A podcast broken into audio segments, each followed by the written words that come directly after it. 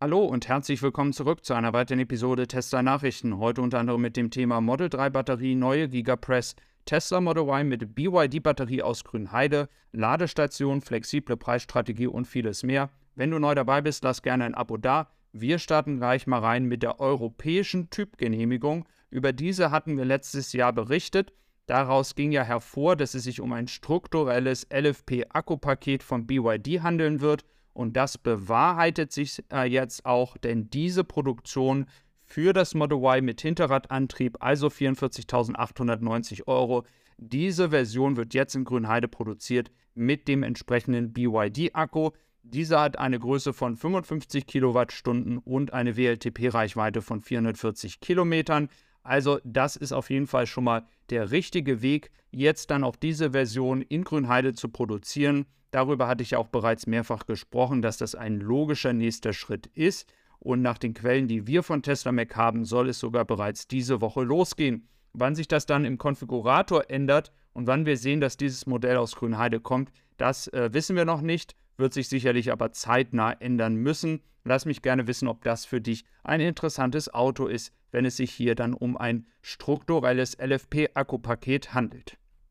Dann schauen wir nochmal auf das Thema Ladestation und Schnellladepacks. Ich hatte darüber mal berichtet und etwas frustriert festgestellt, wie Tesla hier in dieser Rangliste aufgestellt ist, nachdem jetzt Tesla inzwischen ja auch viele Stationen offen hat und nicht mehr nur für Tesla zugänglich hat, ist jetzt Tesla hier auch in dieser Statistik an den dritten Platz gegangen. Wir hatten ja bereits im letzten Video über die Expansion gesprochen. Ich gehe davon aus, dass es nur eine Frage der Zeit ist, dass man in Deutschland auch an Aral Puls dann vorbeikommt.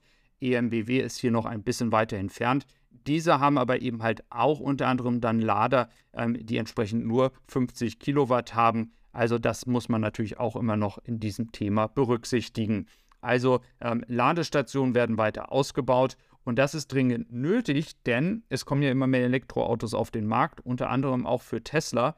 Der erste Monat liegt bei 8000 Autos. Es fehlt aber noch Großbritannien, Deutschland und Belgien. Und das bedeutet, wir werden einen neuen Rekord im ersten Monat des Quartals haben.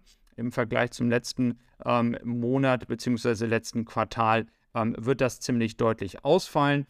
Ähm, das ist aber auch keine große Überraschung, da ja Tesla hier auch immer mehr Autos zur Verfügung hat. Und mit dem Tesla Model Y, mit dem Hinterradantrieb jetzt, über den ich ja gerade berichtet habe, sollte dieses sogar noch schneller möglich sein, weil man dann einfach das Volumen immer weiter hochfährt. Dann schauen wir einmal auf die Marktanteile nochmal für dieses Jahr bis dato. Das wird sich mit den 21% für Tesla sicherlich noch im Laufe des Jahres ändern. Das wird wahrscheinlich nicht auf dieser Höhe bleiben. Ähm, wir haben einmal 43 Prozent, die nicht auftauchen. Die sind von anderen Marken, die jetzt hier nicht in der Liste sind. Und natürlich ist hier auch Volkswagen als Kernmarke dargestellt und nicht als gesamter Konzern. Trotzdem, wenn man auf Teslas Zahlen schaut, sieht man, dass die Preissenkungen ihre Wirkung nicht verfehlt haben und ein Volumen jetzt auch da ist in Europa. Und das wird sicherlich auch weiter steigen. Das bedeutet aber ja auch nicht immer gleich, dass das im Marktanteil sich sofort widerspiegelt. Dann schauen wir auf das andere Thema, Model 3 Batterie in Amerika. Denn in Amerika wurde jetzt die ähm, Long-Range-Variante, also maximale Reichweite, wieder auf den Markt geworfen. Jetzt kann man dieses Auto kaufen. Und da gibt es auch so interessante Sachen zum Thema LFP-Akku. In den Staaten kann man nämlich jetzt ganz gut rausfinden, wenn ein Akku nicht in Amerika produziert wird. Denn dann gibt es nicht die volle Förderung für diese Akkus. Und das heißt, jetzt findet man jetzt die Model 3 Long Range Variante auch mit einem LFP-Akku sehr wahrscheinlich und der kommt dann aus China. Und das ist eine interessante Entwicklung. Auch Troy Teslike hat das nochmal aufgenommen. Er sagt, wie gesagt, ähm, dass es nicht so ganz logisch ist. Er glaubt weiterhin, dass es aus Amerika kommt, aber der Widerspruch ist eben halt in der Förderung hier auch wenn es darum geht, ähm, wie viel in diese ähm, Batterie tatsächlich reinpasst. Also dieses Batteriepaket gibt es verschiedensten Meinungen. Wir haben zurzeit noch eine ähm, Reichweite, die ein bisschen unter dem Niveau liegt, wo es vorher war. Es gibt aber auch noch keine finalen Tests bei der Reichweite. Also wir werden zwangsläufig abwarten müssen bis in den Sommer, bis wir mehr Details haben ähm, ob es sich jetzt hier wirklich auch bei der Long-Range-Variante um eine LFP-Batterie handelt. Das Interessante ist, dass das Gewicht des Autos das gleiche ist wie vorher. die Reichweite ein bisschen niedriger ist. Wir könnten also auch hier eine neue LFP-Batterie drin haben. Wir wissen ja, dass LFP-Batterien allgemein den größten Marktanteil in der Elektromobilität haben, vom Typ her. Und das in die Long-Range-Variante reinzutun, ähm, ist möglich. Ähm, das Problem ist einfach nur das Gewicht. Und wenn man das Gewicht gleich hält, aber für die Long-Range-Variante die LFP-Batterie reintut ähm, und ein bisschen weniger Reichweite hatte, könnte das hier, und wie gesagt, könnte, das ist noch nicht 100% sicher, auch eine neue LFP-Batterie sein, nämlich die, über die wir bereits berichtet haben, mit einer höheren Energiedichte. Das würde dann auch der logische Schritt sein, hier eine Long-Range-Variante mit LFP-Batterie anzubieten. Trotzdem finden hier viele Spielereien statt, die so ein bisschen den Eindruck erwecken, dass Tesla möchte, dass die meisten Leute einfach ein Model Y kaufen. Und wenn es um das ähm, ganze Thema Preisstrategie geht, müssen wir uns darauf einstellen, dass es hier sehr, sehr viele Schwankungen in diesem Jahr noch geben wird. Es wird hier mal 250 Euro hochgehen oder 300 und dann wird es nach ein paar Monaten wieder runtergehen. Das wird sehr, sehr flexibel jetzt aufgestellt sein. Wir haben jetzt die ganzen Preissenkungen bekommen. In China hat man die Preise wieder angehoben ein bisschen, in Amerika auch, dann in anderen Märkten wie Australien auch. Und dann wird es vielleicht in zwei Wochen auch wieder runtergehen. Das ist leider so, dass das hier sehr, sehr flexibel gehandhabt wird. Und zwar anhand der Produktion, die man hat und anhand der täglichen Bestellungen. Und dann gibt es noch eine neue Gigapress und das ist jetzt nicht äh, proportional falsch dargestellt, sondern es ist wirklich eine kleine Gigapress.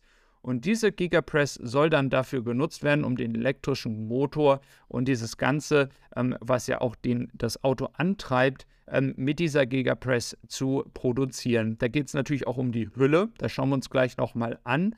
Und das soll natürlich ein weiterer Weg sein, um entsprechend Kosten zu reduzieren, weniger Schrauben, ähm, weniger Materialkosten etc.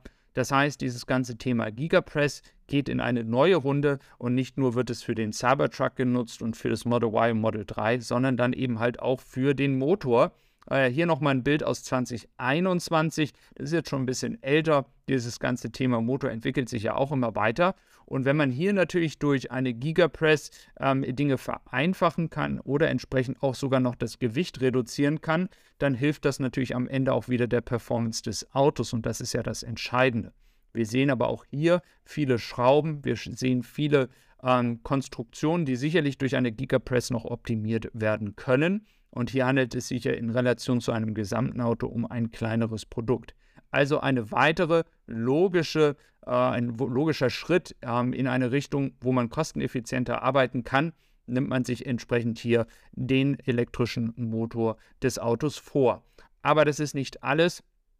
Tesla optimiert ja nicht nur den Motor oder den Zusammenbau und die Konstruktion der Produktion, die Produktionslinie. Wir haben ja über all diese Aspekte schon gesprochen. Viele kleine Stellschrauben, die dann am Ende dazu führen, dass Tesla sich leisten kann, die Preise zu senken und trotzdem noch eine einigermaßen adäquate Marge zu generieren. Wenn man sich jetzt einfach mal die globale Konkurrenz anschaut, muss man bei BYD aber sagen, hier sind noch Hybridautos dabei, sonst wäre BYD nicht an erster Stelle aber mit Tesla 12,8% weltweit, VW 8,2, GM 5,7, auch hier als Disclaimer mit dem kleinen Elektroauto ähm, in China, weil das in einer Partnerschaft hergestellt wird, ist überhaupt GM an so hoher Position. Dann haben wir noch Stellantis, Hyundai, BMW, Geely Auto, Mercedes-Benz und wir sehen, sonst sind nicht viele deutsche Automarken äh, dabei. Ähm, aber wie gesagt, VW hat ja einige ähm, in ihrem gesamten Konzern, wobei es sich hier um die Kernmarke handelt. Ja, ich freue mich, dass du wieder dabei gewesen bist. Wenn du neu hier warst, lass gerne ein Abo da. Wenn du irgendwas für dein Model Y brauchst, am Anfang gibt es einen Rabattcode, 10% Rabatt mit Marian2023. Schau da gerne mal auf Tessie Supply vorbei, da kannst du ähm, viel Geld sparen. Ich danke dir, bis dann und tschüss.